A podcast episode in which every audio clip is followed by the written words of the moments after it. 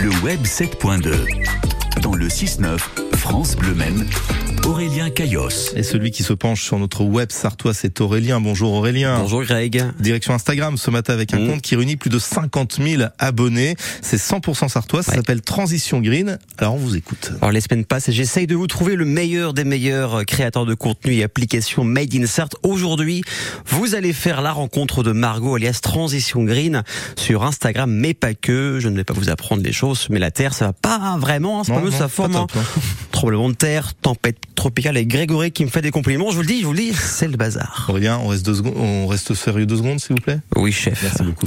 Donc euh, Margot vous donne des astuces pour mieux consommer. Vous retrouverez euh, des astuces pour garder sa maison ou son appartement au frais. Comment faire du thé glacé fait maison. Ne plus acheter donc des bouteilles super chimiques. Que faire avec le marc de café?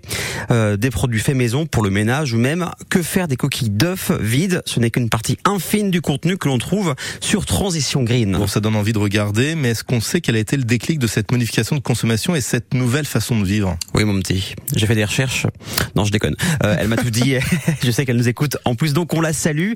C'est venu lors d'un road trip aux États-Unis et au Canada où Margot a marqué une avancée par rapport à la France, euh, surtout au Canada, mais aussi sur la surconsommation chez l'oncle Sam et le tourisme de masse, entre autres. À son retour en France, elle a eu le déclic de changer son mode de vie et elle a donc créé Transition Green. Donc, c'est un compte qui donne des astuces, comme je vous le disais, en toute bienveillance pour les personnes qui veulent modifier leur mode de vie, la façon de consommer, en prenant le temps, en y allant étape par étape et surtout sans stress. Le but est aussi d'échanger, de comprendre l'impact de l'homme sur la nature et surtout d'en prendre conscience. Bon, est-ce qu'elle a des, des projets, Margot? Est-ce qu'on peut la suivre? Exactement, un peu partout en fait. Alors pour la suivre sur Instagram avec 56 000 abonnés, sur TikTok, sur Pinterest avec d'autres types de contenus et bien sûr sur son site internet transitiongreen.fr.